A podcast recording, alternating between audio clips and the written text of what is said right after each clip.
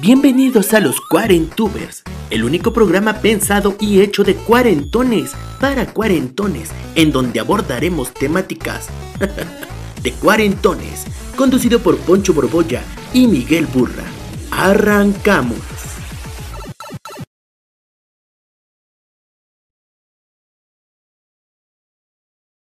Estamos ya bien Yo pendientes. estaba conectado a los. Pues es que no avisa. Ahora sí te oímos. Es que no avisa. Buenas noches, porque bienvenido. Buenas noches a los dos. ¡Ay, me quedo! Ahora sí, mi carnal, ¿cómo estás? Estás en Salud. Acapulco, ¿no? Salud. Salud. Exactamente. Primero, Sí, ¿no? sí, Primero lo primero. Salud. Primero lo primero. ¿Qué te estás tomando? ¿Qué te estás tomando? Una micheladita. Híjole, es que allá en Acapulco vieras qué bien se Oye, yo vengo uno. regresando de Acapulco. Qué rico me Ahí estábamos los tres y mira. Bueno, pero es que no, no, no se puede uno ver. No se puede. Ahí estuvimos todos. Mi querido George, no sé si tú has tenido a bien este, ver algún capítulo de los Cuarentubers. Aquí, este, pues tratamos este, de la disfunción, de la mala vida, del dolor de tener 40 años en esta, en esta, este, en esta época tan terrible. Y de conectar consolas y de qué es el Bluetooth, cómo funciona el fax este, y el vidrio eléctrico de los coches. Preguntas que nunca nos hemos podido contestar. Pero muchas gracias por aceptar la invitación. Este es un programa al que le tenemos mucho, mucho, mucho, mucha emoción. Le echamos muchas ganas, pero no sirve nunca.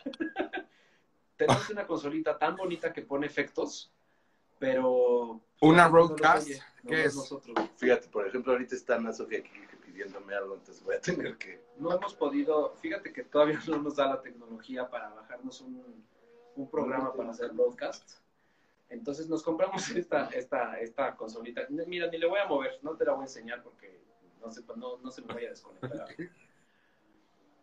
Tiene dos canales y unos efectos así como de muchedumbre, pero pues no los oye. Pero bueno, no importa. Quiero, vamos, vamos a empezar a platicar de la música. Vamos a hablar de la música. ¿Sí nos oye o no? Jorge. Sí nos oyes, ¿no? Sí, sí los oigo, sí los oigo. Sí, claro. Tú que eres un experto en esto de la música, eh, ¿cuál fue eh, la- las primer- el primer grupo que te mamaba así de chavito y que te interesó para ser músico? Que te llevó ahí. Híjole, muchos. Primero, quiero saludarlos. Eh, digo, a Burrita ya obviamente lo conocía desde que Matute firmó en Bobo. Hicimos clic inmediatamente. Es un cabrón creativo a toda madre. Pacheco, pedote, todo. Entonces, Sí, no pues obviamente eh, fue clic inmediato. Y por el otro lado, por el otro lado, a Poncho no lo conocía, pero conocía su trabajo y todo lo que han hecho con Backdoor. O sea, soy fan de, de- de tu personaje de Dios, cabrón. O sea, ese sketch cuando llega y representa a Fito y los tonos que tienes, cabrón, para la comedia, como cuando le dices, se arrepintió. Es, güey, no mames.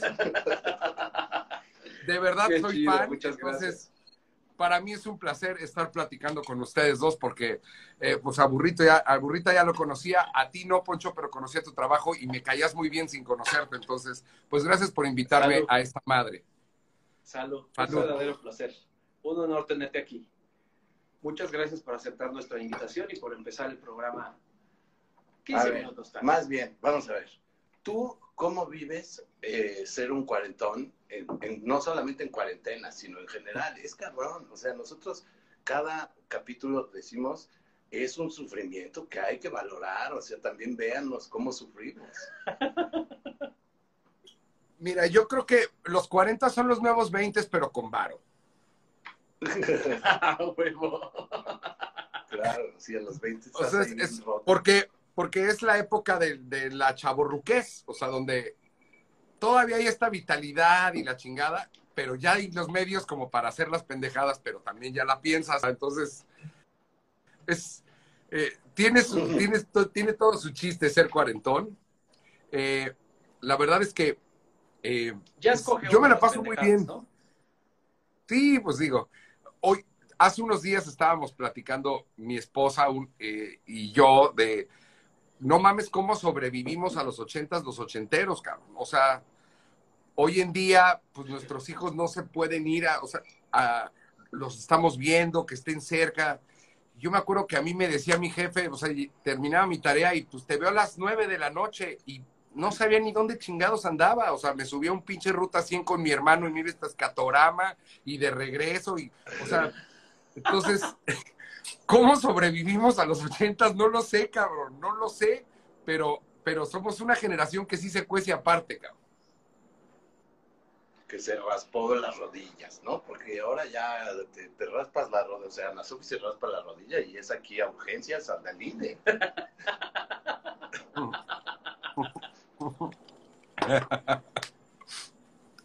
Oye, bueno, tú supongo que has tenido contacto con la música toda tu vida, pero, mm, pero eso, ¿qué, cuál, fue la música que tú empezaste escuchando? Supongo que la que ponían en tu casa. ¿Qué música ponían en tu casa? Pues lo primero que escuché fue Lupita D'Alessio. Pues sí. O sea, o sea pero ahí estaba ahí. Eso debe haber sido cabrón. O sea, estuve, estuve a los, yo tenía cuatro años, fue un día de mi cumpleaños, el 22 de octubre de 1978, yo tenía cuatro años y desde un palco del Teatro de la Ciudad veía cómo mi mamá ganaba el festival a Oti. O sea, los cuatro. O sea, esa misma noche vi cantar a Emanuel, a Lila Eddington, a, este, a Sergio Esquivel, o sea, ¿sabes? Y estaban ahí compositores como Lolita de la Colina, Juan Gabriel, o sea.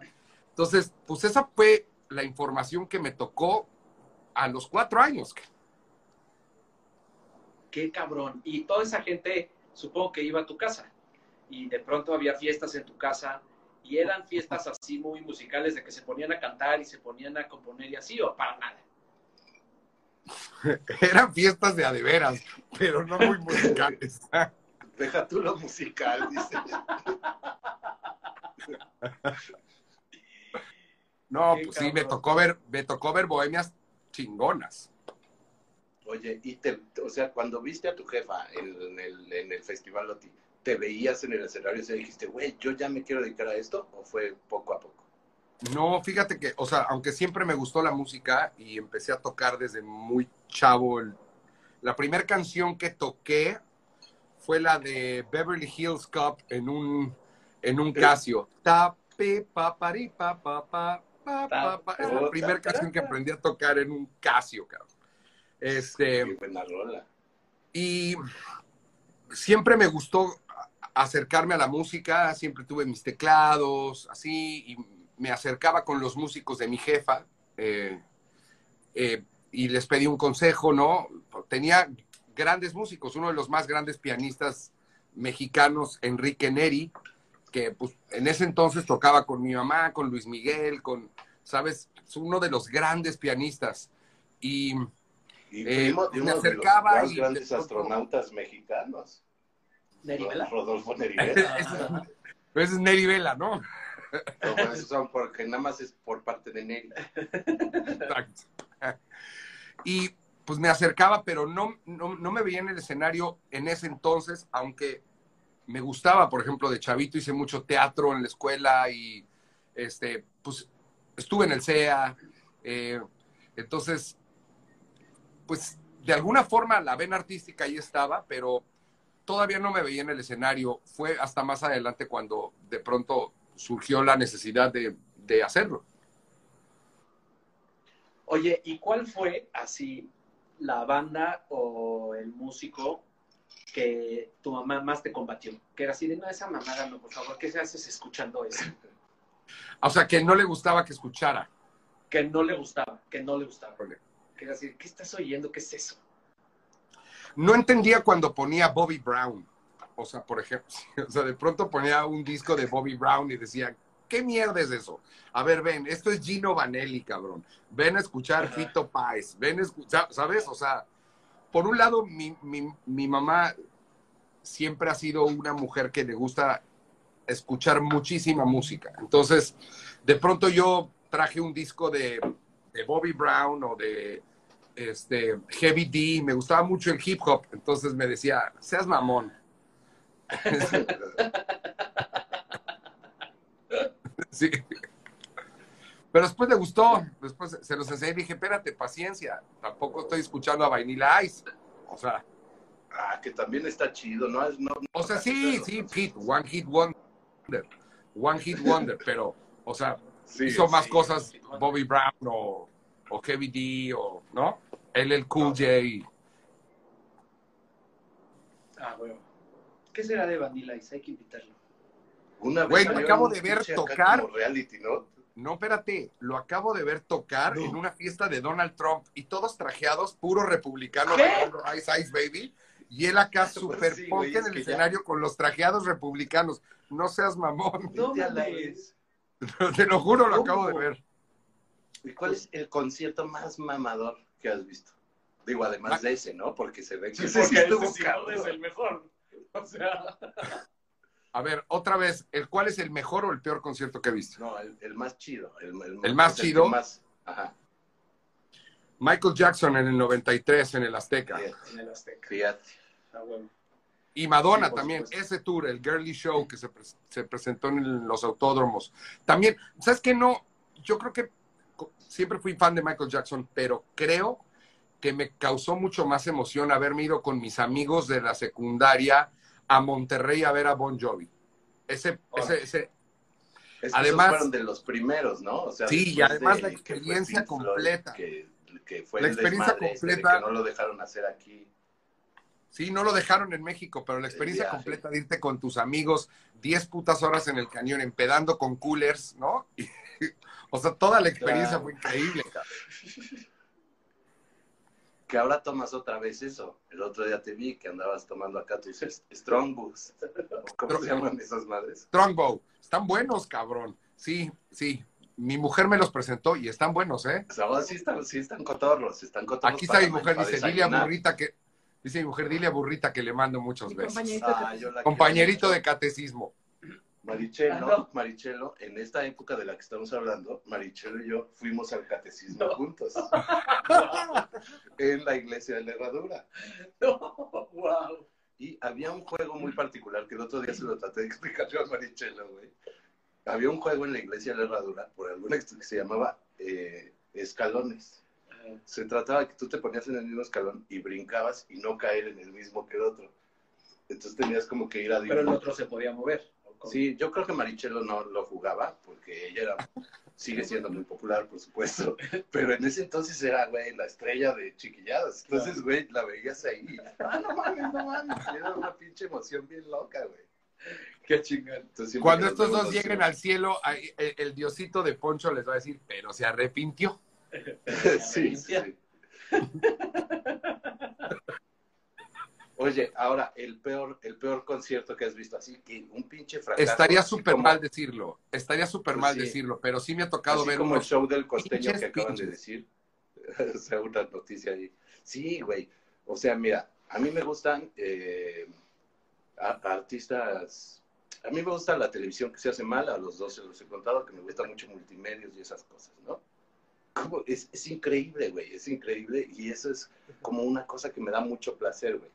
Y entonces hay, hay cierto, cierto tipo de artistas que no digo que sean malos, pero que son como ñeros, güey, como, o sea, a mí me encanta, por ejemplo, el Aragán, que sé que no es un gran músico, pero se rodea de músicos cabroncísimos. Uno de los mejores checklistas de México toca con el Aragán, que es un amigo mío, y hace cosas increíbles en sus conciertos, como poner un PowerPoint en la, en la, en la pantalla de atrás, güey. Es increíble. Así, con fotos con sus amigos que se murieron y entonces to- toca la de No estoy muerto, simplemente estoy. Es increíble, güey. Lo amo, güey. Lo amo profundamente, güey. O sea, esa es una cosa que pasa en el escenario que puede parecer chafa, pero que a mí me parece profundamente artística. Y es que te, te voy a decir que, burrita, creo que los conciertos no tiene que ver como el costo de la producción, sino el contexto de la producción. O sea, si la producción acompaña bien lo que el artista está haciendo y tiene sentido, va a conectar. Todo se Exacto. trata de conexión y para mí, por ejemplo, antes de producir un show de Matute, tengo tres reglas, que es audiencia, audiencia, audiencia. O sea, ¿qué va a sentir el público? ¿Les va a gustar o no? No hay ninguna canción de contentillo y nada. Y aunque entiendo que hoy en día los shows de Matute tienen una producción muy grande. Eh, Poncho Pero- no, no ha visto un concierto de Matute, pero yo me acuerdo y te lo dije a ti. te voy a invitar, Ponchito, si Dios quiere, el 5 Órale, de junio, órale, parece órale. ser que ya vamos a hacer la Arena Ciudad de México, a ver si ya se puede. ¿Te acuerdas la primera vez que yo vi a Matute en vivo? Pues Sí. yo tenía esta idea, güey, ¿sabes? De pues, un grupo que toca covers y que, a ver, o sea, un grupo cabrón de covers, ¿no? Pero cuando vi, güey, la primera vez un showcase en una fiesta y vi, güey, lo, porque todo eso lo diseña Jorge, güey, que eso es lo que, lo que yo le dije ese día. Yo no tenía muchas expectativas. Y cuando vi esa mamada, güey, no, o sea, no puedes parar, güey, de cantar las rolas, güey, de bailar. Bajaban unas pantallas, eso que tenías, güey, que bajaban unas pantallas con unas cabezotas. Nos cambiaban las caras. los pies. Era una cosa, güey, impresionante, güey. Y, y, y para eso es un especialista este cabrón. Hace realmente producciones espectaculares. Muchas Quizá gracias, No burrita. con un chingo de lana, o sea, porque en México no hay para hacer unos conciertos a veces tan grandes. Sí. Aunque a veces sí, porque hemos ido a algunos. Pero fíjate que tiene, que tiene que ver más con el contexto de la producción que con el costo de la producción. Me ha tocado a mí ir a conciertos de artistas muy grandes donde hay la cantidad de pantallas que quieras que dices, tú sabes lo que cuesta rentar una pantalla de LEDs, ¿no? O sea, sabes el costo de una pantalla de 6x4 y, y dices, puta, aquí hay 200 metros cuadrados de pantallas no y luego pasa una canción y ponen puros pinches corazoncitos. Y luego pasa la siguiente canción y, y todas las ponen en azulito con unas nubecitas. Y dices, no mames, cabrón. O sea, si vas a traer Una lana. 200 metros de pantalla, que tengan contexto las pantallas. O sea, por eso te digo, no es el costo. Porque me ha tocado ir a conciertos donde no tienen esta producción, pero lo que tienen está usado donde se tiene que usar y acompaña muy bien el protagonista que es la música. Entonces, o sea, no, nunca debe Sí, de ser el protagonista no del no espectáculo, de sino la música. recursos, Sí, claro. Y, por ejemplo, yo, el, el mejor concierto, y de los pocos grandes a los que he ido, el, el concierto donde yo más me emocioné fue uno de Elton John en el Estadio Azteca, al cual yo no tenía boleto, me paré afuera con mi amigo el Macro, y esperamos un milagro, como normalmente llevamos nuestra vida, y te- nos metimos en un palco, güey, nos sacaron de ese palco porque no conocíamos a casi nadie, y terminamos en la cancha, cabrón. No, No, Verga el concierto que vi, güey. Pero, pero de una cosa loca que no traíamos para la combi de regreso, güey. O sea, de ahí caminé, güey, hasta quién sabe dónde, güey, para agarrar un camión, para regresarme. Pero ahí, o sea, a pesar de que era una producción medianamente grande, el protagonista es este güey con su piano, claro, con esos trajes que valen lo, de- lo del show. Pero qué pinche show, güey. Porque ese güey es un verdadero showman, cabrón. sí, Bueno, y las pero rolas. Y las rolas. Yo quiero, yo quiero empezar un poco, regresarnos un poco a los 80. Tú Sí. viviste, o sea, los 80 en México fue así como un boom de, de estrellas importantísimas en México. Digo, Sí. México siempre ha tenido como una historia de músicos, sobre todo ante Latinoamérica, pues muy importante, pero los 80 son como el, así el pico de siempre, el pico de Televisa, este, artistas de la, O- de, de la OTI este, ganando premios y haciendo carreras cabroncísimas. Y todos, esa, esa era la música que escuchábamos y esa era la música que veíamos. Tú lo veías mucho más de cerca Sí, todavía. ¿Esa era la Sí. música que tú escuchabas sobre todo? ¿O qué música, por ejemplo, en inglés o en otros idiomas o de otros países escuchabas en los 80 como independientemente de lo que, pues digamos que de rebote te tocaba vivir porque pues era, sea, si era difícil para nosotros salirnos de lo que escuchábamos en Siempre en Domingo, pues para ti debe haber sido tres veces peor.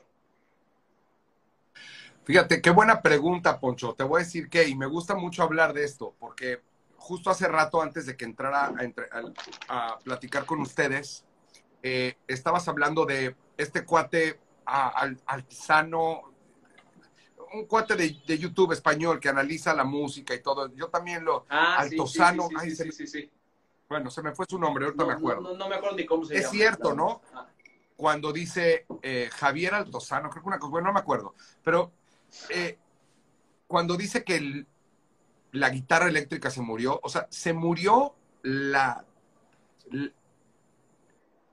se murió el solo. O sea, se murió el solo.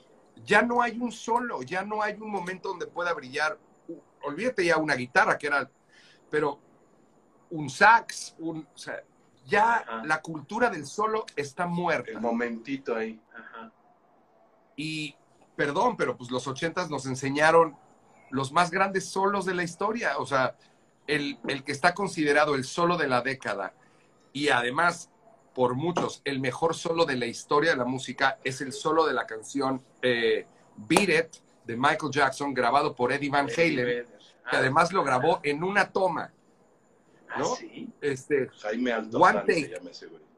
One take. Este, Jaime Altozán, aquí mira, María Pérez Gil, muchas gracias, María Pérez. Jaime Altozán. Síganlo mi hermana, es mi hermana. es sigan sigan Ah. en YouTube a Jaime Altozano. Hola, hermana de burra, gracias. Increíble. Gracias, María.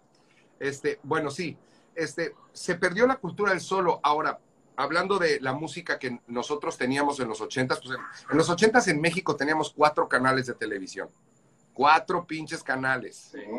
¿no? Y había que pararte para cambiarle a la tele, pinches huevones. o sea, hasta ver tele hacías un esfuerzo físico, cabrón. Pero bueno, Sí, El- a menos de que fueras fresa, que ya hemos platicado, del control de el control de, del control de cablevisión con cable, con los botones, claro. cabrón. Bueno, mi vecino lo tuvo Pensaba que antes de ahí venía y no sé- cablevisión. Sí, cablevisión, porque era cable. cable. Mira, eh, te voy a decir un, un- algo que me gustaba mucho de los ochentas que yo extraño y anhelo. Eh, a mí me gustaba, por ejemplo, eh, me gustaba mucho Depeche Mode, me gustaba mucho The Cure. Este, entonces, por ejemplo, yo iba a una discoteca que estaba en Plaza Satélite y cuando digo discoteca es una tienda de discos.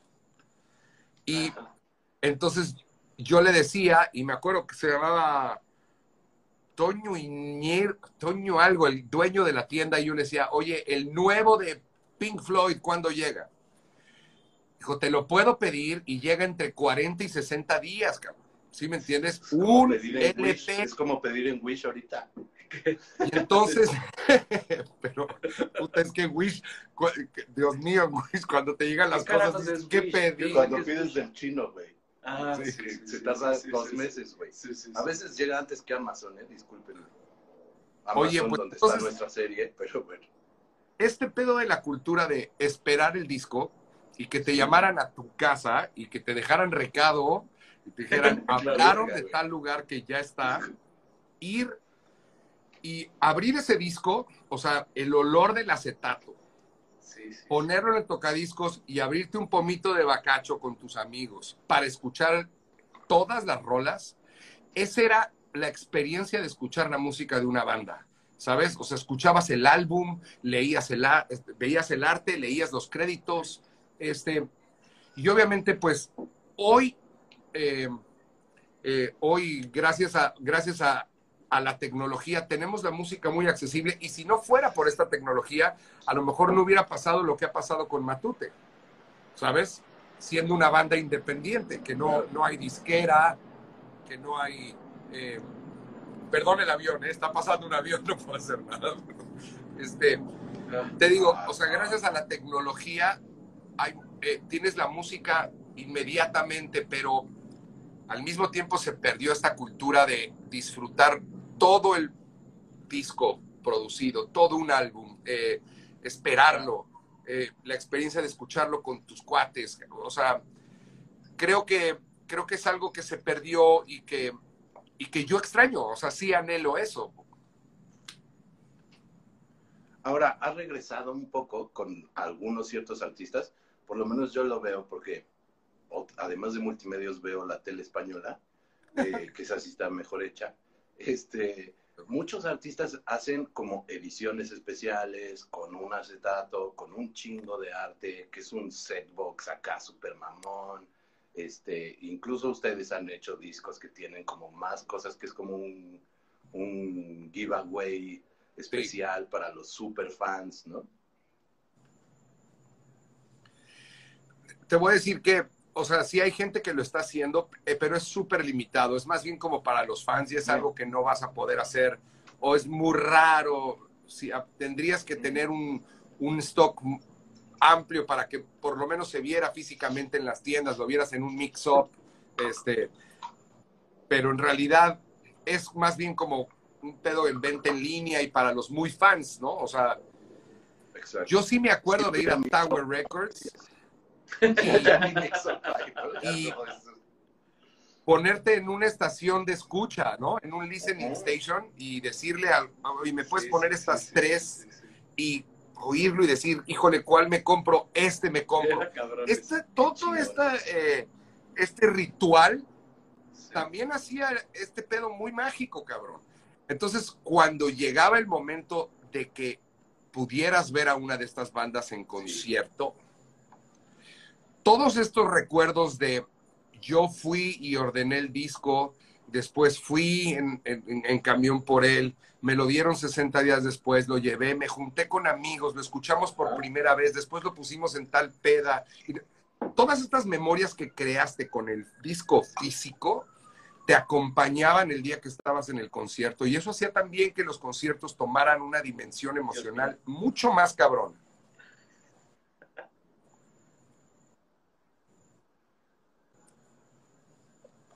¿Sí me escucharon o no? valió madre.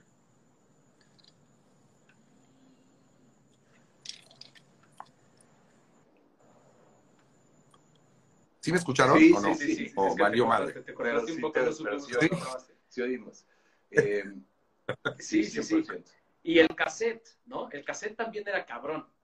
Era tu manera de poner. Porque, claro, antes existía la cultura de echarte todo un disco, que yo ahora, justo que regresé de Acapulco, me eché en la carretera el Bocanada de Cerati y dije, creo que es de mis discos favoritos y hace años que no lo escuchaba. Es de los pocos discos que me conozco así de principio a fin, porque no existe ya la cultura de oír un disco de principio a fin, pues, ¿por qué? Si antes lo que pasa es que tenías que poner un acetato o tenías que poner un CD, pero estaban los cassettes y entonces te hacías tus mixes, ¿no? O grababas las versiones que salían en el radio, que eran versiones que no podías tener tú jamás, ¿no? Sí. Eso también era increíble. A mí mi última experiencia que yo recuerdo así de haber esperado un, un este, disco eh, que no había oído y que no se podía conseguir como en otro lado, era, fue Red de Café Tacuba. O sea, fue como ya el último bastión de escuchar el, el, disco antes de que saliera en la piratería, ¿sabes? Que, que, que unos cuates lo, se lo habían comprado, güey nos fuimos de viaje y lo oímos en una carretera, en una combi 78, fue además muy particular, güey. Y lo oímos de principio a fin y fue eh, esa experiencia, güey, de, y además ese disco que tiene particularmente como eh, una evolución de Café Tacuba del primero a ese, güey. ¿Fui yo? No, no fui yo. Aquí seguimos. Ahorita voy a prender la luz. Sí, nos estamos poniendo ya más románticos. Vamos a entrar a esa parte. ya los vi, ya los vi. Te quería preguntar, era, solo para, para ir como a, la evolución de la música en México, o sea, de, de cuando existía solamente siempre en domingo para conocer a los, a los artistas, a esta como revolución que aparece en Rompan Todo, como de, ya no solamente los vas a ver ahí, güey, sino se abre como una escena, no solamente en el rock, sino en general, de disqueras, este, de muchas disqueras que cada quien firma a diferentes artistas y que los empiezan a promocionar. Este... O sea, tú tienes como presente, tienes clara o, te agarró un chavo, no, no, sé, esta, esta, justo esta parte como de la transición de los 80 a los 90 en donde, pues la verdad es que los rockeros mexicanos en los 80, pues difícilmente los grababan o tal, y luego cambiamos a unos 90, a unos años 90 en la que hay un boom de rock mexicano, eh, que, pues, ¿por qué? O sea, ¿por qué cambió eso? ¿Por qué de pronto ya podíamos ver a La Lupita, Santa Sabina, Café Tacuba, Caifanes, La Maldita, etcétera, ¿no? Que eran grupos que antes, pues igual ahí estaban, pero pues si no los, si no eras muy claro y los ibas a ver a satélite, pues, no tenías ni es que, que creo que creo que la televisión mexicana, bueno, sobre todo Televisa, muchísimo en entender que había un movimiento real y que estaba conectando con una nueva generación, eh, que es el movimiento rock en tu idioma. Entonces, eh, todo el movimiento rock en tu idioma que realmente empieza en los ochentas, aunque sabemos que existen figuras del rock que empezaron desde antes, ¿no? Como un Alex Lora con el trío o Javier Batis, o sea, hay muchísima gente que empezó antes, pero vaya, el movimiento, todo el movimiento rock en tu idioma, eh, justo pone ahí RX Vinil, Culebra Records, bueno, todo este movimiento está ahí presente, buscando, claro. y la gente está buscando eh, música en algún lugar en vivo porque no la podían ver en televisión. O sea, en, la televisión, pues sí, tenías a Emanuel, a Mijares, a Flans, a Timbiriche. A, lo más cercano al rock era a Laureano Brizuela. ¿Sí me explico? Y entonces... Sí, sí, sí, sí, sí, Entonces, la gente está buscando esto y llega un momento donde ya la televisión mexicana tiene que, tiene que abrir las puertas al rock, que fue más cercano a los noventas, porque porque si no se les iba a ir la audiencia, o sea, ya no, ya la gente quería escuchar esto y querían verlo. Y entonces, este, pues sin duda le debemos eh, toda esa gran música que se hizo en México, se la debemos a ese movimiento, ¿eh? Y tampoco, ojo, yo no soy de los que dice, ah, huevo, solo el rock que se hizo es lo chingón, porque también había pop brutal, ¿eh? Brutal producido y por productores brutales. Eh, eh, o sea, nunca hay que, dicen, eh, hay, una vez me dijo un músico, así como hay, hay mal jazz y hay buena cumbia, cabrón, o sea, ¿no? Entonces, pero bueno, sin duda, yo creo que era eso, Poncho, que eh, al principio veíamos solo esto en la pantalla y no lo teníamos tan accesible y llegó un momento donde pues se abrió las puertas solo de todas las imágenes, de todas las estaciones de radio, de todos lados, y entonces pues por fin pudimos tener acceso a toda esta música. Ahora, hay un, como un momento de crossover de todo, que, que hay una entrevista mítica de Café Tacuba con Paco Stanley, que a mí me parece extraordinario, así de, bueno, ¿y ustedes quién los vistió, no? Así, ¿qué, vienen vestidos de Madaleno? Les dice, güey. Es extraordinario ese video, güey. Está en YouTube. Ahora. cosa, güey, que dices, ¿qué pedo, güey? Y, los Café Tacuba, güey, los Tacubos están así como de, no, sí, señor, este, no sé qué, que la chingada, güey, como súper abajo, güey. ¿no? Pero te voy a decir que era un poco la televisión tradicional tratando de minimizar el movimiento. O sea, es una realidad. Un Paco Stanley, ¿me entiendes? No iba a entrevistar igual a lo mejor a un Emanuel, a alguien como mi madre, ¿no? Lupita Alessio tenía como otro lugar. Entonces llegaba algo diferente y era de, ¿y ustedes qué? ¿Quién nos vistió? ¿No? O sea, este pedo de como medio pelucear, pero pues, se la tuvieron que comer toda y doblada, cabrón, porque entraron para decirles, quítense ustedes.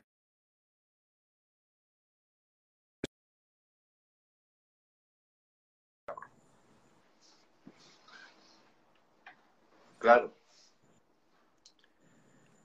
Y, empezó como sin toda duda esta batería de... Perdón, síguele. No, no, no, gordo, dale, dale, dale.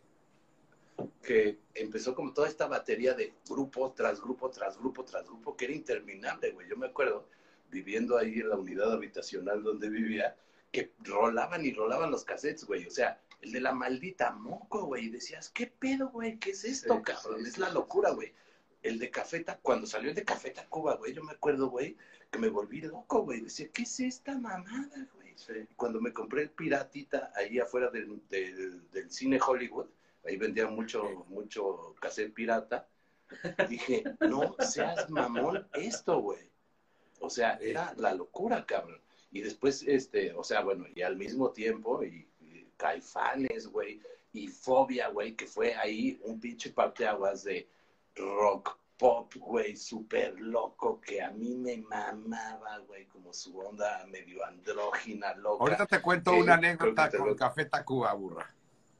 Güey, te voy, te voy, a contar yo esta. Mi primera chamba, güey, mi primera chamba eh, en la vida y en el cine fue en un catering, güey, de, de, un tío. Y, y, este, trabajando en este catering, mi primer llamado, güey, de catering, cargando tanques de gas y la chingada, fue el video de los cibernoides de fobia. Yo estaba enloquecido, güey, vuelto loco, cabrón. Y era una onda súper andrógina, gay sosa, güey, ¿sabes? Iñaki, güey, y, y este todos eran como súper acá, güey. Decías, estos pero sí son, ¿qué, qué pedo, güey? Y era este video, ¿te acuerdas de los cibernoides? Cuando Sí, claro. se va de fobia, güey. Que le disparan al final uno con Godzilla y la chingada, que es loquísimo, güey. Ese fue mi Sí, sí, sí, primera sí. chamba en la vida, güey, a los 14 años, güey. Dije, esto, güey, es el pedo. O sea, el mundo del rock and roll, pero no era el rock acá de de, de- de que, que- que oía yo de chavito, como el Aragán, como Rodrigo, como el Tri, güey, sino era este rock moderno, güey, ¿sabes? Como con otro mundo, güey, súper chido, súper, este, salpimentado. Es un rock como salpimentado de colores, güey, es súper riata, güey, Sí.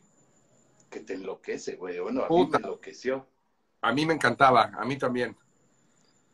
Me A ver, encantaba. cuéntanos la tuya de Café Tacuba, porque sí queremos... Fíjate, el primer disco de Café Tacuba a mí me volvió, pero loco. cabrón. O sea, el primer disco de Café Solo Tacuba me volvió loco. ¿Cuál era? ¿Cuál era? Pues el que traía, No, el primero se llamaba El que traía la traía ingrata cuatro y- fotitos. Ah, sí, no, sí, No, es el Ingrata que yo traía creo que fue en re. Ah, no, ese es el No, segundo. traía Chilanga Banda, güey. Sí, exacto. Chilanga Banda es vieji- eh, no, es de, es más nuevo, de disco más Chilanga nuevo. Banda es del primero. Creo que Chilanga Banda es del, el Chilanga Banda es del segundo. Bueno, Estoy seguro, estoy seguro. vaya, Pásame de los primeros, fecha.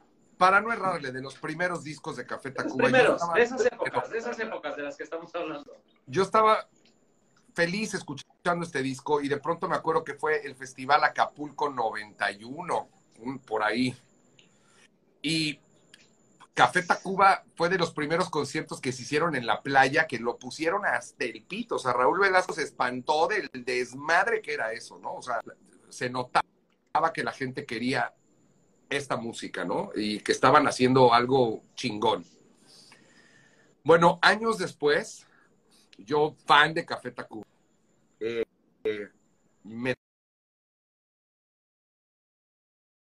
Horrible.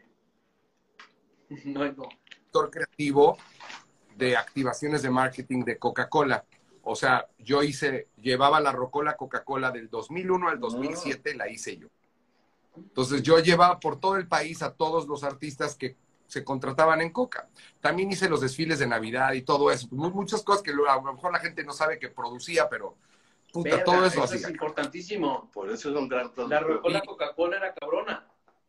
Y ahí- entonces en la Rocola, en la Rocola, este, al principio era puro pop, puro pop, puro pop. Por ahí del 2004, eh, en una junta en Coca-Cola, yo les digo, oigan, no mamen, o sea, necesitamos poner rock en la Rocola, o sea, entiendo que no va a ser un festival de rock, pero podemos balancear, que sea para todos, cabrón, ¿no? Y de, en ese entonces decían, es que va a ser muy controversial porque no sabes qué van a decir.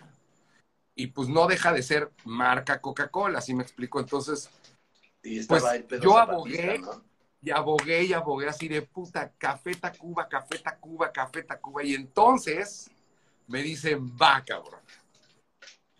Y la primer rocola que tuve con ellos, primera y última, Pues sí. quiero aclarar. Yo me acuerdo de esos toquines. O sea, yo me acuerdo haber ido a toquines. primer rocola que tengo con Café Tacuba y el canje de boletos fue brutal. Estoy hablando en, el, est- en un estadio en Tuxtla Gutiérrez, Chiapas, pero hasta su reputísima madre.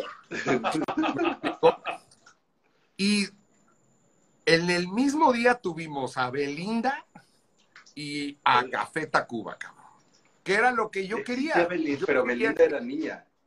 o sea, sí, pero, ¿sabes? O sea, eh, con la diferencia de horarios te das cuenta Sí. hasta cómo llegaba Sí, la sí. cantidad de gente y los horarios. y, eh, medio, eh, a final de cuentas es música. Entonces, yo lo que quería es que fuera diverso, cabrón.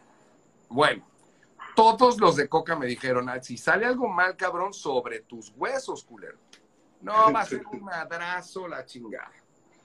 Pues bueno, empieza Café Tacuba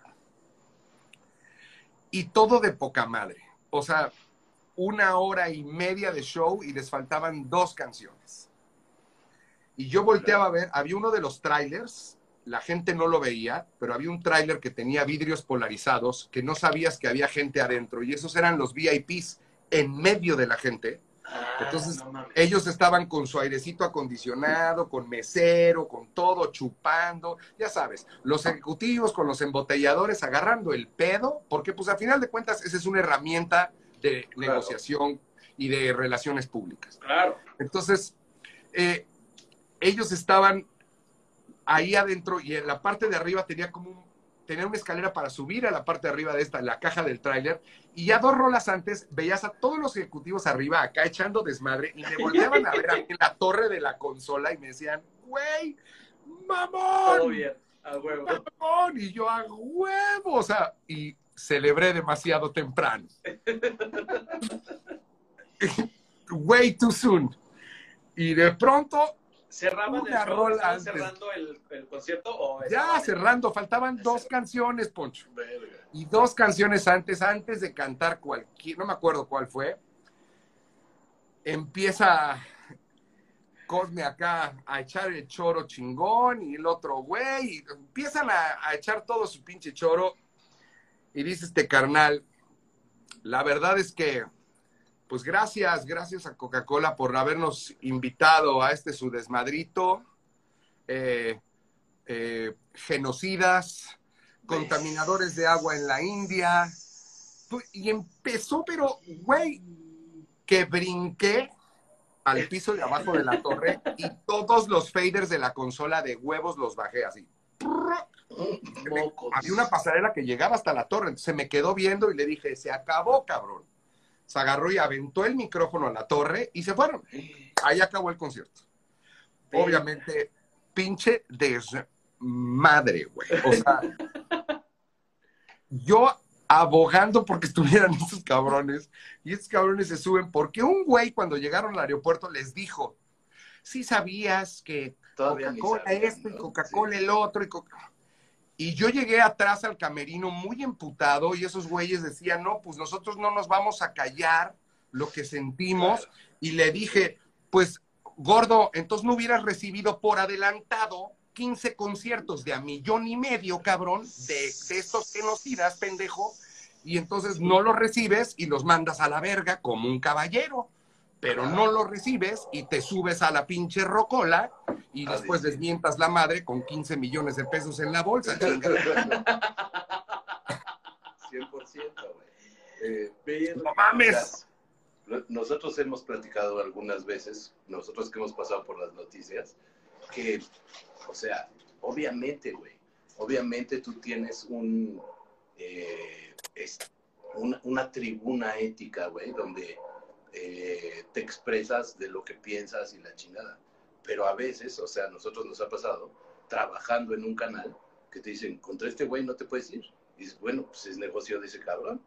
Yo trabajo ahorita para este, para este negocio y ese güey no quiere que diga eso. Si no quiero, si, si no me quiero callar, no Pues trabajo sí, para pero, él. no, pero es contrario al rock, güey. Sí, sí, sí, o sea, sí, lo Es entiendo. contrario a ellos.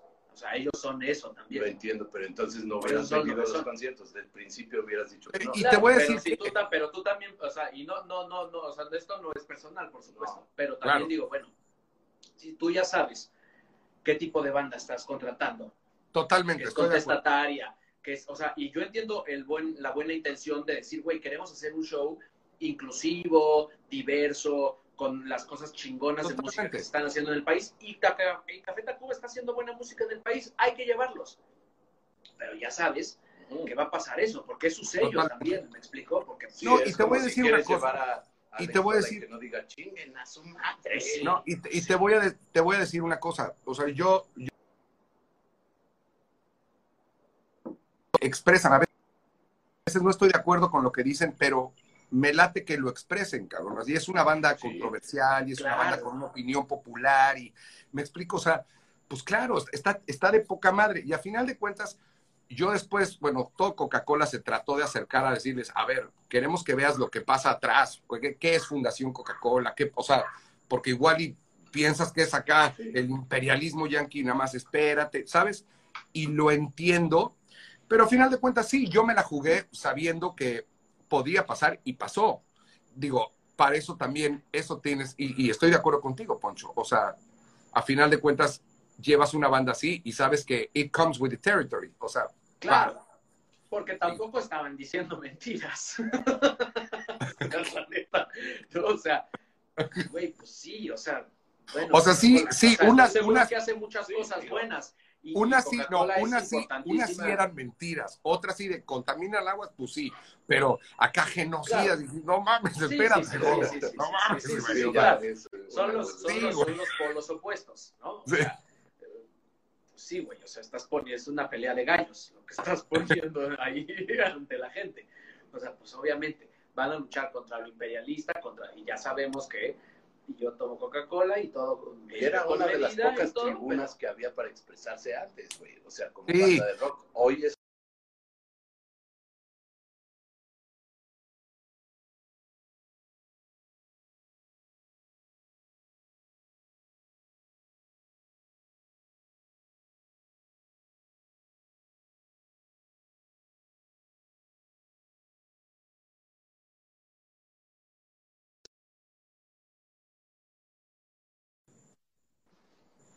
Perdón, ¿eh? estamos aquí a la mitad de un cambio tecnológico que vamos a hacer en este instante. ¿Me, ¿me oyes? Muy bien, de hecho mejor, Ah, ah, ¿en serio? sí, No le gustó nada burra eso, porque quiere decir que. No, Max, que sus micrófonos no se oyen mejor que el micrófono de perdóname, burrito, Mira, Burris, nomás conéctate ahí, mira. por comprar en Wish, dices. Por comprar en Wish. Sí, y la neta es que también se agradece tener a esas bandas claro, que, güey, porque, porque yo también entiendo que hay cierta responsabilidad y cuando eres una banda de rock de esas y estás comprometido con un, con un Sí. discurso, con un movimiento y sí, también dices, güey, pierdes toda la credibilidad y pierdes absolutamente todo si tocas en un concierto de Coca-Cola y no dices nada. Pues entonces estoy de eres, una- eres un, eres un pinche farsante, güey, la y neta. te digo que, ¿No? Poncho, había una parte de mí que también lo aplaudió, si me entiendes, y digo, pues eso es Café Tacuba, me explico, Sí, no pensé, que, no pensé que fueran a llegar tan lejos. Claro. Sí, No, por supuesto. Pero, pero bueno, qué bueno, porque también creo que las marcas también han ido encontrando una manera que no sé si es positiva o es negativa, pero como de decir, bueno, convivamos todos, ¿no? O sea, porque si yo voy de marca que dice voy a apoyar a la música y solo apoyo a los que hablan bien de mí, entonces no estás apoyando a la música, ¿no? no es- Sí. O sea, estás apoyando a los que te apoyan a ti, pues qué mamada es esa, ¿no? Sí, sí, sí, entiendo. Vamos a hacer más para atrás, ¿no? Es que ahí está la cosa. Que se vaya la consola que no vale ver. Pero afócame a mí también. Ahí está, afócame. Entonces, ¿tú a la época del rock mexicano de los 90 sí le entraste? Pues estaba cercano, tenía muchos amigos en varias bandas y me gustaba acompañarlos. Por ejemplo, eh, era muy amigo de Raúl Santoyo, que mucha gente lo conocía como Alex de Microchips. Y dirás, Microchips, pues no, no era, no, no era así que digas, puta, qué rockero, pero sí, ¿eh? O sea, de entrada le tocaban cabrón. Ajá. Pero Alex era parte de la banda de Rafael Villafán en el Bulldog. Entonces, eh, y pues en ese movimiento también estaba ahí y Jay de la Cueva y me explico y, y de pronto yo me iba con Alex pues jueves, viernes y sábado al Bull. Él era parte de la banda de RAL y, y ahí me tocó ver puta, el nacimiento de Molotov, cabrón, o sea, estar en el primer toquín de ellos que hoy, pues Paco Ayala es mi compadre, ¿me entiendes? Y hemos platicado un chingo de, de, de justo de ese día, cabrón, de pues el rock, pero ahí estaba, ahí estaban los hijos de Salinas, ¿sí me entiendes? Era, era sui generis a más no poder todo en el, en el, en el bull. Pero bueno, tenía muchos amigos que se dedicaban a la música y pues estaba muy cercano. Eh, yo tenía mi estudio de grabación, yo hacía cosas para mucha gente y trabajé para mucha gente pero siempre detrás. Y pues ya llegó un momento donde dije, fíjate cómo empezó Matute. O sea, Matute empezó por las ganas de desempolvarme, si me explico decir, a ver, sobre todo después de Coca-Cola, que fue demasiado ejecutivo el pedo. O sea, los lineamientos de Coca son todo limpiecito, todo... Y después de siete años dices, ya, cabrón, ya, ¿no? Y entonces conocí a varios, entre varios amigos músicos dijimos, ¿por qué no ponemos una, ¿por qué no armamos una banda para tocar los temas que nos gustan? Y tengo un amigo que tiene un antro que se llama El Asha, que no abre los miércoles, abre jueves, viernes y sábado. Que lo abra los miércoles y que nos paguen con un pomito, cabrón. O sea, de todos nos pagan la renta, decías. De todos nos pagan la renta, que lo abran. Un pomo de bacacho y lo que entre de gente. Y así nació Matute, realmente tocando por gozar. Ahora, cuando arrancamos, tocábamos, era muy tirado al inglés, tocábamos Phil Collins, Tina Turner, Lionel Richie, había poco en español y nos dimos cuenta conforme fue creciendo la cantidad de gente que iba a vernos, primero pues nos dimos cuenta que había una conexión con la banda. O sea, cuando pasa, pasa.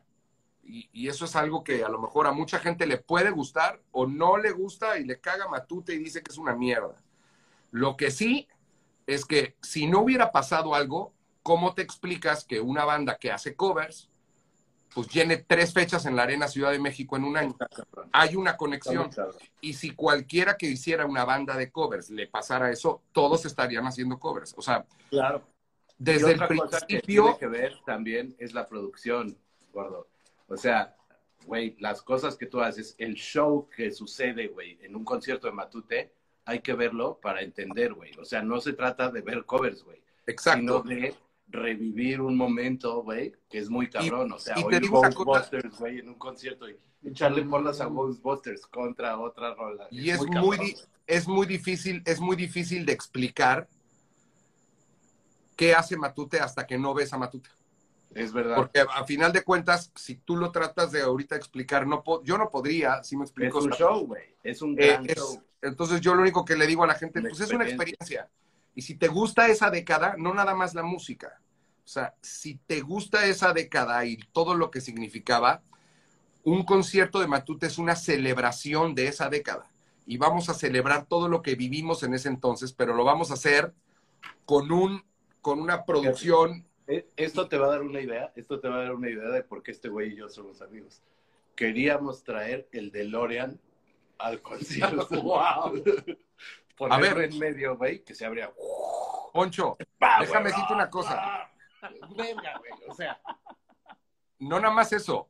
Para, el primer, para la primera arena, probamos todo un sistema de vuelo para que cuando estuviéramos cantando la maldita primavera de Yuri, a la mitad de la canción, en vez de que entrara el solo, entrara la cuerda de E.T. y saliera volando con una bicicleta Elliot con E.T. por encima de todo el mundo. No, no, no íbamos a hacer amigos. Güey, no, mames. o sea, no mames.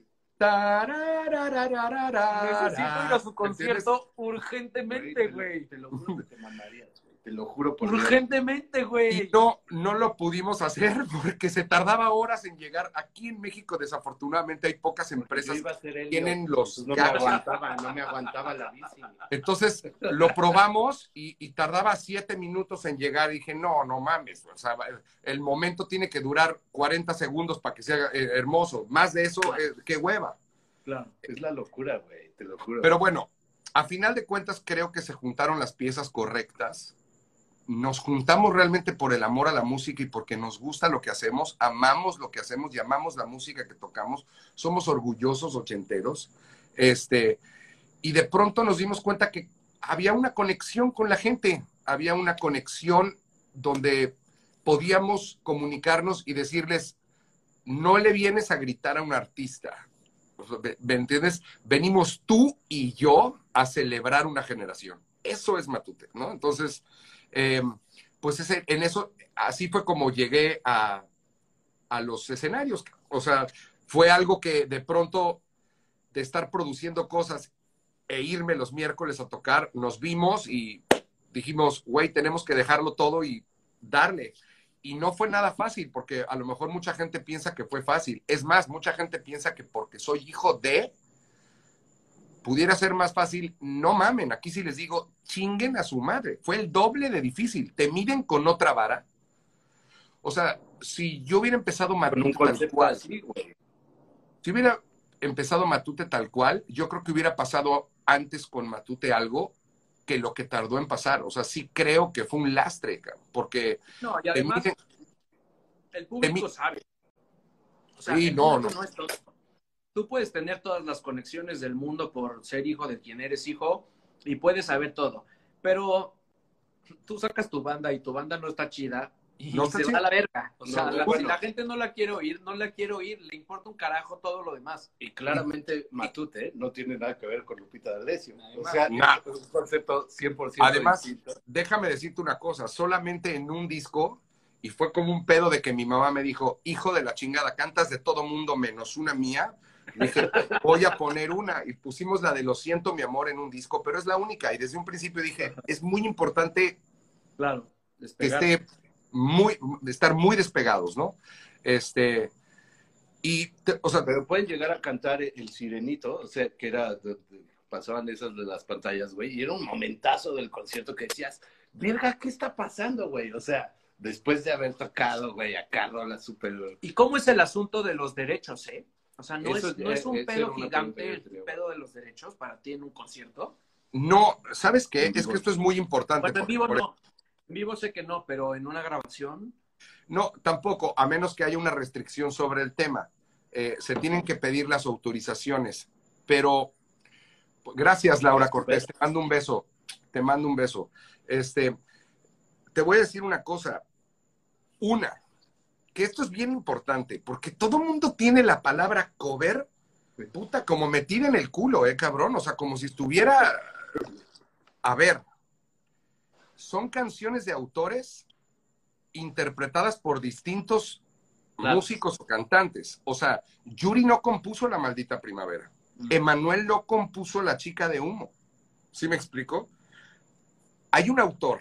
El primero en grabarla fue ellos y después vino un artista y decidió hacer esa canción de ese autor.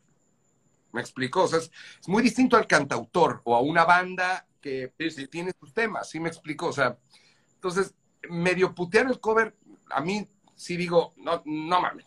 Y vaya, los más grandes éxitos de Tom Jones son covers. Y los más grandes éxitos de Luis Miguel Claro. son covers.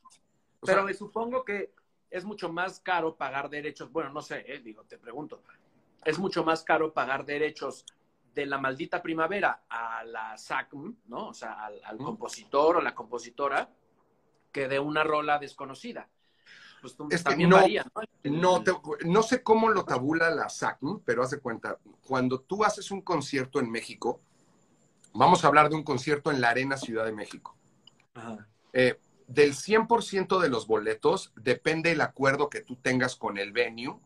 Por ejemplo, en el Auditorio Nacional a ellos les vale madre cuántos boletos vendas. El Auditorio Nacional puede, eh, o sea, tener 300 personas o las 10 mil y te cuesta 3 millones de pesos. O sea, Punto. por eso el, el auditorio es un pinche riff madre.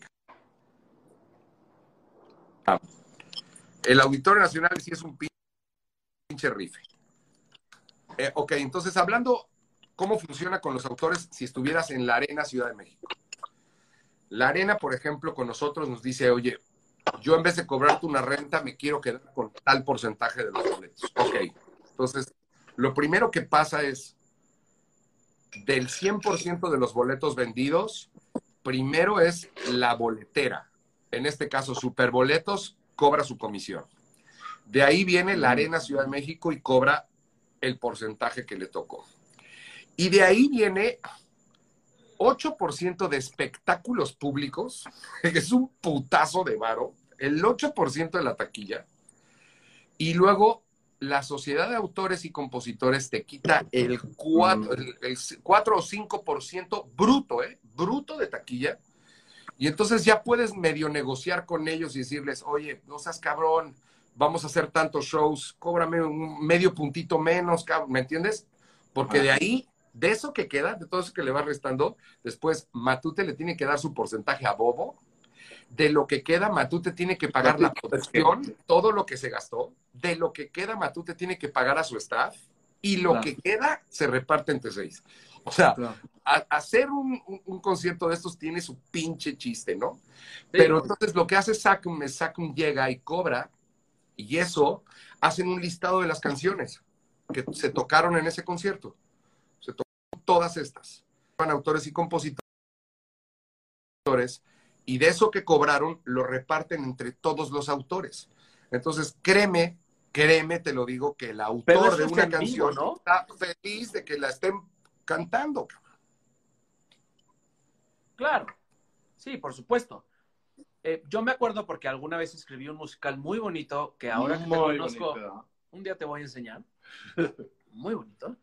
Y justo sabíamos todo eso de pagar derechos porque era de pura música, de puro rock noventero, latinoamericano. Y bueno, pagabas, pagabas un porcentaje de tu taquilla a la SACM y ya él se hacía bolas a ver si qué le pagaba a los aterciopelados, qué le pagaba a Café Tacuba o qué le pagaba al compositor de lo que fuera. Pero es lo mismo, pero no es lo mismo grabar, ¿no? Un disco. O sea, el pago de derechos es más cabrón, ¿no? Totalmente. Eh, los derechos, quien más gana en un disco son los autores. O sea, el mayor porcentaje de un disco va para los autores. Nosotros, por ejemplo, en este caso, nuestros discos los hacemos por crear el contenido. Casi de regalo.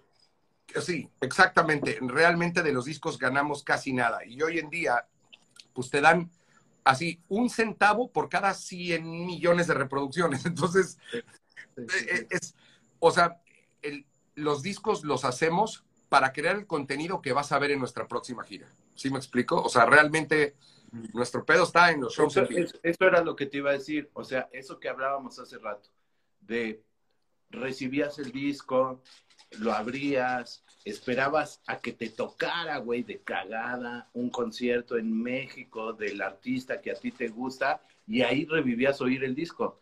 Ahora la cosa se ha volteado 100%. Sí, ¿no? Cabrón. Es decir, el disco de Matute lo compra gente que ha ido al concierto de Matute. Totalmente. que quiere revivir la experiencia del concierto. Exacto, o sea, el DVD de la arena salió pues después de haber hecho el show de la arena.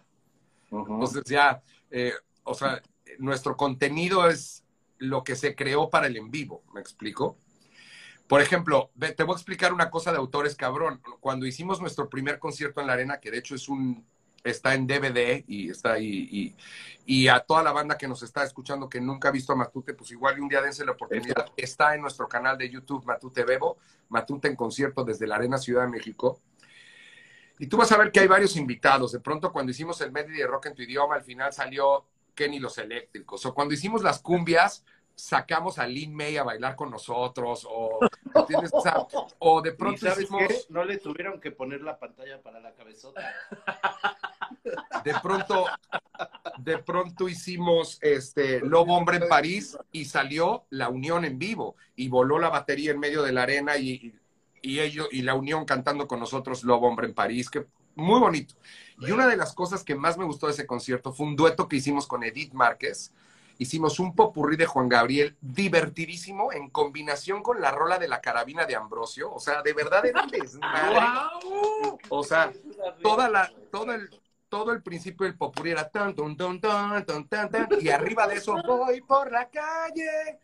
O sea, o sea, güey, es una fiestota. y, la, y la última rola era querida y salió Edith Márquez de un elevador y cantó querida y salió todo el mariachi príncipes y toda la arena prendió los encendedores y pusimos la foto de Juan Gabriel y se la cantamos. Yo paré la canción a la mitad y les dije que nos escucha hasta el cielo el más grande cantautor de, nuestros tiempos, ¿no? Y entonces que se oiga fuerte y solita la arena cantó. O sea, fue hermoso hermoso y no sabes el dolor de pelotas que fue que justo en ese momento hubiera todo el pedo legal por su por sus derechos, que todavía no es que no quisieran que la grabáramos, pero como no estaban claro quién se los quedaba, nadie podía cantar Juan Gabriel. O sea, no fue nada más a Matute, fue a todos. Nadie puede cantar Juan Gabriel. Y entonces no pudimos grabar Juan Gabriel. Ya cuando volvimos a hacer ahora la guerra de los ochentas, el DVD. Es la que te encantaría. Y la vamos a poner, te va, te va a mamar esa, Poncho. Creo que es el mejor show que hemos producido. La locura. Te pones tú de un lado y yo No, ya me urge, me urge, me urge, me urge. Ya, ya que ahora hicimos la guerra de los ochentas, hicimos el Noa Noa y también es un pinche desmadre en el show. Y el hijo de Juan Gabriel dijo, sí, que, que, que los, que los grabe, que los grabe, que lo grabe Matute. Entonces, pues ya fue por, por, por buen, o sea, por buen pedo, pero, o sea, a final de cuentas es muy difícil que te digan no a una rola. Es que sí es un santo pedo. Justo, no me acuerdo si era con este mismo español o con quién estaba viendo el tema de lo que está haciendo Taylor Swift, ¿no? Que no sé quién tiene todos los derechos de sus grabaciones, ¿no? No de, no de las letras, no de, lo- no de las Las, los tiene el manager de Justin Bieber. Exacto.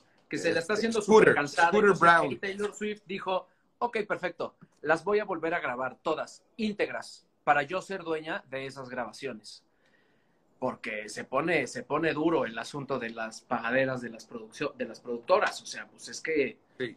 O Oye, sea, déjame contestar una pregunta, Poncho. Es que dice aquí, Sí, sí, sí, ¿cuál crees que fue el momento que los hizo ser lo que son versus grupo de bodas? Les voy a decir una cosa, querida familia ochentera. Gracias a Dios a las bodas. No me las pelucean, cabrones. A la fecha seguimos tocando en bodas y cobramos un pinche barote, culero. Así que cuando me ponen grupo de bodas, no mamen, yo voy y toco en una boda y me regreso a comprarme una lancha, cabrón, para rascarme los huevos y cagarme de risa de sus comentarios. cabrón. De los que, de los que no tocan en bodas. güey. Pero a ver, espérame, en bodas me, me ha tocado hacer Matute Yuri en boda, o Matute y Emanuel y Mijares. ¿Cómo? ¿De qué hablan? De que, a ojo, de que antes eran bodas menos, menos, menos pudientes, pues sí, esa es otra cosa. Pero, güey, te voy a decir una cosa, hemos hecho hasta circuncisiones, cabrón. No mames. ¿De qué hablas, güey? A ver, yo voy donde me pagan, cabrón, y voy a hacer lo No, mío. ahora, ahora sí. Porque si vas a ser artista, pues no, y, y te vas a poner tus pinches moños, pues no te rentes, culero. Eh, uh, uh, me encanta esa frase. Pero, este, no voy a decir. Pero, eh, ahora sí puedes decir, después de haber dicho esto de, lo- de las circuncisiones, nos la pelan. Pero durísimo, literal, así, con arito y todo. Oye, no, o sea, obviamente, y, eh, lo que pasa es que dicen, y a lo mejor entiendo, la pregunta es como, ¿en qué momento pasaron de eso a eso? Pero, o sea, yo quiero... Pero yo creo, yo creo que es conceptual, es eso, eso que decías hace rato, güey. O sea, no, no eres solo un grupo de covers, eres un show experiencial, es decir, como, bonita palabra. ¿verdad? es que yo soy un, tú, tú lo sabes, George, Eh, soy un rey del marketing. Gordo. Yo Muy creo cabrón. Y sea, me cagó, la, la primera me junta, cagó. la primera junta que tuvimos. donde Pinche burra, me cagó que te fueras de Bobo, porque cuando entramos a Bobo y Jack y Ari nos presentaron a todos, ahí. y burrita, te digo, Poncho, hicimos clic así de George y Sí, si esto y yo, cabrón. güey, sí, cabrón. O sea, nos entendimos muy bien con la pinche locura, güey. Muy cabrón, güey. Se lo dije a Poncho cuando, cuando me preguntó, pero Jorge, ¿qué pedo? Y este cabrón se Yo va. Lo veo, lo veo muy acá, güey, ¿no? Yo dije, güey, no mames, no sabes cómo me llevo yo con ese cabrón, güey. Tenemos una conexión exacta de creatividad, de como la forma de pensar, güey. Y, o sea, cuando le dijiste lo de E.T., güey, lo del DeLorean, güey, ya entendió no. de dónde, güey, de dónde viene bueno. esta pinche conexión. Me acuerdo una junta, hubo una junta muy particular porque había entrado una directora de producción ahí, a una, y, y, este, y entonces George y yo habíamos platicado de Oye, un está mal si de... ya se me antojó un pinche bacacho, güey. No sé cómo no te lo ha servido, güey. No, Yo los veo chupando bien chingón. Me voy a servir uno ahorita, pero a ver, quiero que diga esto, güey. Sí, a ver, tuvimos esta primera junta. Había entrado una señora nueva y según directora de producción, este, y como que tenía mal pedo conmigo, entonces le dijo a un diseñador, editor, no sé qué, tú también haz la creatividad para que se la presentes también a Matute, güey. Y llegamos a esa junta, güey. Yo presento, güey, digo, pues para mí, güey, este pedo del Halloween es aquí, aquí, aquí. Y Jorge, güey, a huevo, güey, que la chingada, no sé qué. De repente empieza a presentar el otro y güey, gordo, y le dice, ¿qué, güey? Justo eso es lo que no queremos, estás pendejo, pero así directo. Y el otro güey se hizo así chiquito, cabrón, y se salió, güey, a chingar a su madre, güey. Gordo, es que mi, mi- mi, mi padre decía en paz descanse, más vale una colorada que diez mil descoloridas. Si está de la chingada, dile que está de la chingada, no se lo pintes. Yo Rápido. creo que a lo mejor no, está de la mierda. Vamos a lo Fue, fue, fue cabroncísimo. Bueno, ya casi nos vamos a tener que ir, pero yo quiero que me digas quiénes son tus artistas favoritos del momento. Músicos. de hoy en día.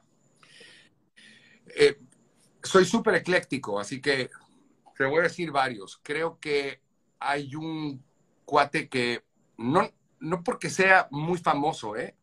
tiene que ver con que compone que te zurras, o sea, de verdad compone que te zurras.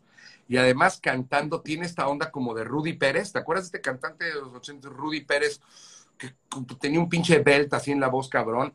Cristian Nodal me parece un artistazo. Ok. O sea, me parece brutal lo que hace. Eh, Eso es un chamaco que tiene veintitantos años y compone que te zurras y canta que te zurras, ¿no? Te- Y muy, y- Ahí- y y muy yo- listo para sus y a, movimientos. a ¿Ese mí es me gustan, que, ese es el que era novio de la Belinda? Ahora es- Ah, me gustan algunas, algunas canciones de banda. No es la música que escucho todo el tiempo, solo algunas. Te digo, soy ecléctico, pero me gusta muchísimo lo que hace Cristian Nodal. Este, alguien que creo que ha llevado muy bien su carrera hoy en día. Estamos hablando de mexicanos, ¿no? Lo Mexicanos. que quieras. O- lo que- lo que tú Ah, de digas. todo, ah, de todo. Sí, sí, de Puta, todo. no, me gusta Imagine Dragons, me encanta Imagine Dragons. Me gusta una banda que se llama Dirty Loops. Uf, cómo suenan esos hijos de. O sea, no.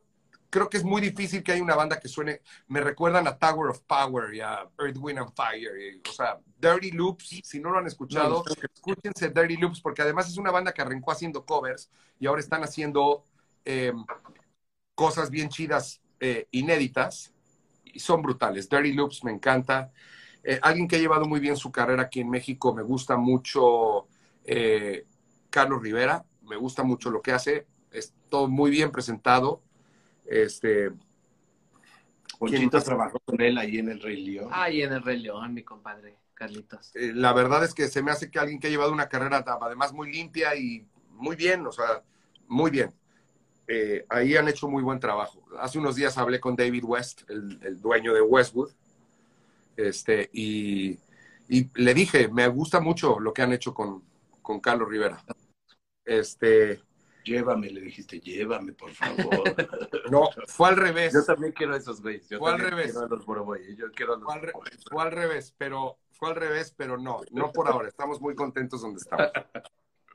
La verdad, sí. No, a mí siempre me trataron bien. No tengo nada malo que decir de ellos. Pero pues, traen sus... No, yo sí, Traen yo sus sí. pe- Ay, ¿tú qué? Ah, yo sí. No, yo sí, yo sí. Qué bien me Sí, cae. permítanme. Híjole, son, muy, son muchos artistas. Eh, me gusta mucho Coldplay.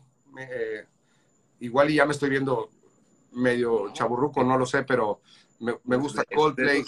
Pero, este es el programa para hacer eso. Ahora, la verdad, si tú me dices, mis hijos ya conocen exactamente lo que pongo, por ejemplo, nos vamos a la lancha y lo que pongo es James Brown, Tower of Power, Earth, Wind and Fire, o sea, me fascina.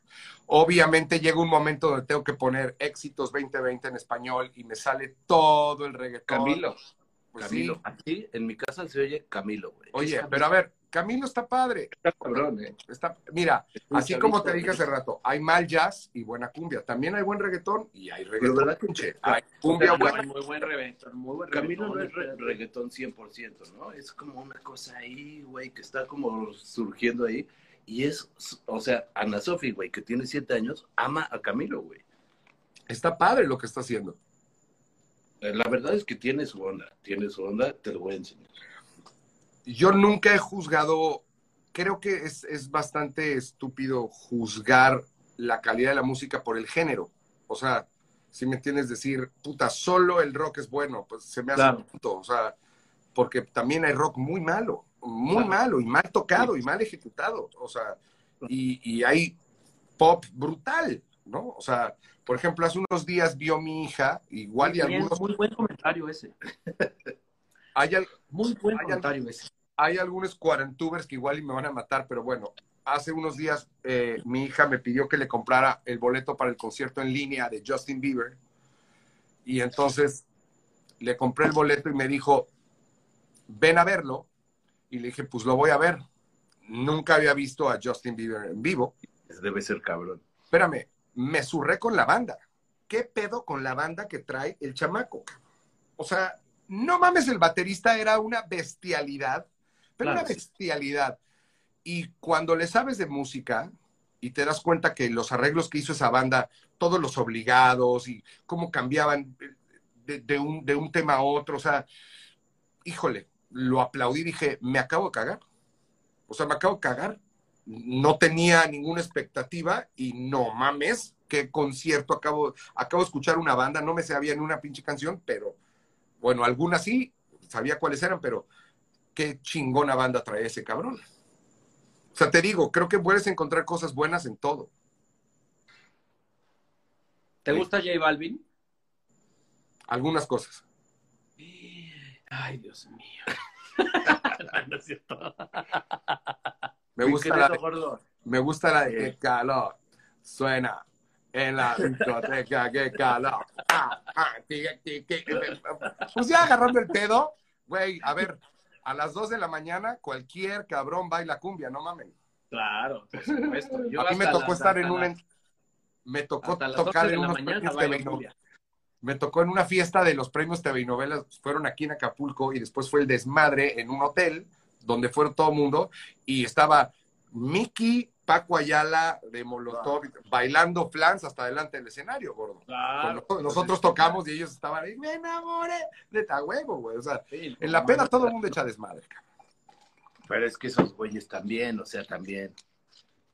Ah, Mol- Mo- Molotov, a mí Molotov me gusta muchísimo.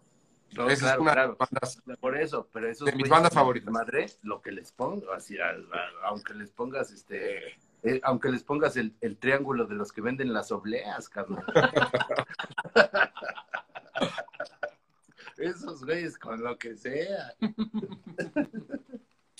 Sí, o sea, pero por ejemplo, como he producido para alguna banda de rock o he producido para un grupo de pop, este, o sea, digo, hace poquito me aventé los arreglos de tres temas para el concierto en línea de RBD, ¿me explico? Eso te iba a preguntar, sí, eso, eso era Y- mi última pregunta. Y ¿por qué no aceptaron este? Ay, tú, no, ¿cómo crees? pero, Mira, por ejemplo, además a mí me cae increíble. independiente, Pues.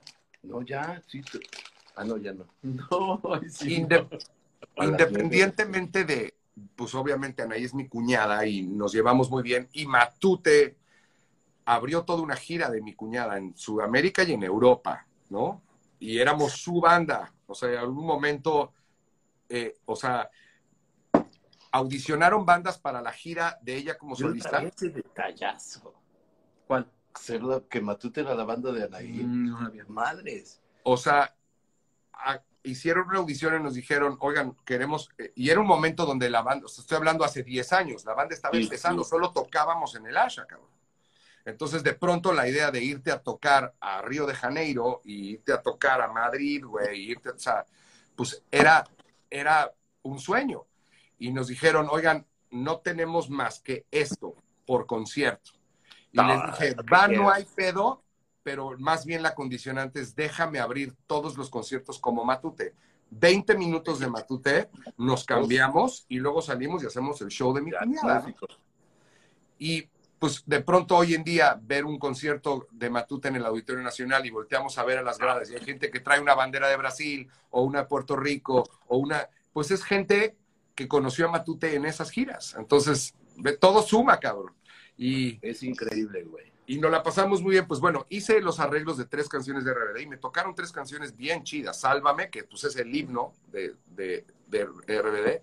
Sálvame, Quédate en silencio y Rebelde. O sea, creo que las tres más No icónicas. Sí. Este, y la verdad es que eh, lo disfruté muchísimo. O sea, por ejemplo, Sálvame, yo siempre tuve ganas de que esa canción sonara con cuerda en vivo, ¿no? El "Puta, tenemos que hacerlo con cuerda en vivo, lo tenemos que hacerlo con cuerda en vivo. Y pues me dijeron, hagámoslo, ¿no? Pues va a ser uno que esté chingón y, y, y creo que creo que quedó bonito. La verdad, me- te digo, disfruto, disfruto todos los ritmos, todos los, todas las, las, las, Es que eso, eh, o sea, las no vertientes importa, de la música. No importa. Son- yo- yo- son yo música, burra. digo, Es ¿Sabes música y la música, si te conecta, te conecta, es música y ya no, no, es como hoy en día, por ejemplo, que dicen, y parecería, parecería tonto o incomparable, pero no lo es. O sea, cuando hoy tipifican el amor, este es amor gay, este es amor heterosexual, este es amor bisexual, es amor. Ya no lo tipifiques, güey. Igual es con la música, es música. Déjalo. dan- eh, Hay esta vertiente y hay esta y hay esta, todo es música. y todo válido. Qué Sí. hermoso. Qué hermoso, Qué hermoso, qué hermoso, mensaje qué hermoso. gordo, Salud. querido. Primero, salud. Salud. Te Ya quiero mucho, gastó gordo, querido. No. Te quiero mucho, gordo, querido. De verdad, eh, eh, nos escribimos de vez en cuando. Eh, extraño tener esas juntas contigo, güey. De verdad, me divierte mucho siempre platicar contigo, güey. Muchas gracias por Vaya aceptar un día me, invitan a, a- a participar en Backdoor, aunque sea de Árbol 2. Me vale A madre. huevo, 100%, 100%. Te quiero Eh, mucho, burrita. Y Poncho, no, no te conozco, pero te admiro también muchísimo. Eh, Igualmente. eh, tu trabajo es increíble, cabrón. Tienes unos tonos como actor. Todo en, esta, en, la, en la música, en los escenarios, todo es el tono. Todo. Y en la comedia más. Un placer y un honor, de veras. Qué No, que. Muchas gracias. De verdad, nos divertimos mucho. Qué gran programa. Y quiero decirte una cosa, es la vez que más gente hemos tenido en vivo eh, al, al mismo tiempo. Gracias. Después lo dejamos ahí guardado y, y se juntan un montón. Este, si puedes, chingate los otros capítulos. Ya están en, en Spotify a partir de pasado mañana. Van a estar todos los capítulos en Spotify. Los pones en tu coche, no vas a poder pararte de reír de las estupideces que los cuarentubers. Y este capítulo también estará en Spotify. Muchas gracias a todo el mundo, güey, que, que hoy eh, vinieron a ver este en vivo. Eh, nos divertimos mucho, güey. Te quiero mucho, gordito. Igual, mi Y gordo. Espero verte muy pronto, que se acabe este pedo y podamos este, ya estoy hasta la Acapulco. madre. echarnos unos acá, perlas Unos per- unas perlas negras de alitro, ¿no? Y un, beso por favor. a mi compañerita. Y- un y beso eso, y-. Per- perlas negras de, de, de alitro para abrir pista. No, Abrir pista. es que mi compañerita, su garrafón, ¿eh? Su Ah, garrafón. no, pues es Vámonos. de las nuestras. Vamos, hay que Vámonos. traerla algún día, hay que invitarla. Sí, Marichelo, güey. No, no, no. Si mi mujer chupa como vikingo, ¿eh? No, no, Marichelo, güey, es ídola de millones, güey. No se O diga sea, a mí me dice, No a mí mi mujer me dice Don Teofi, porque ya a mis 46, por ahí de las 4 empiezo. Espérate, espérate. Ahora, Y cabrón, ella, ya, don- y ella es la última, o sea, ella me enseña fotos de echando desmadre con todos a las 7 de la mañana y este güey ya pintado con Sharpie, güey. ¿no? Ya- con ya. Sharpie, güey. No, se pasan de. ¿Sabes qué? Cuando me quitaron la vesícula, me quitaron la, me quitaron la capa de Superman, güey. O sea, esa madre era. Nunca te dejes. esa Pero me a mi papá le quitaron la vesícula y sigue chupando como Ay, ese señor, ese señor. Pero bueno, que chinga su madre el coronavirus, Cali Lascano. A huevo. Am García, madre. besos. Muchas gracias, papito. Gracias a Muchas ustedes. gracias, que Dios Jorge. los bendiga. A toda madre. Igualmente, muchas gracias a todos los que se conectaron. Nos vemos el próximo martes. Gracias, papi. Ahí nos vemos. Gracias, burrita. Adiós. Te amo, cabrón. Igual, carnal. Gracias por escuchar a los Cuarentubers, el único programa de cuarentones para cuarentones. Nos vemos la próxima emisión para seguir cotorreando. Como dice la chaviza. Hasta la próxima.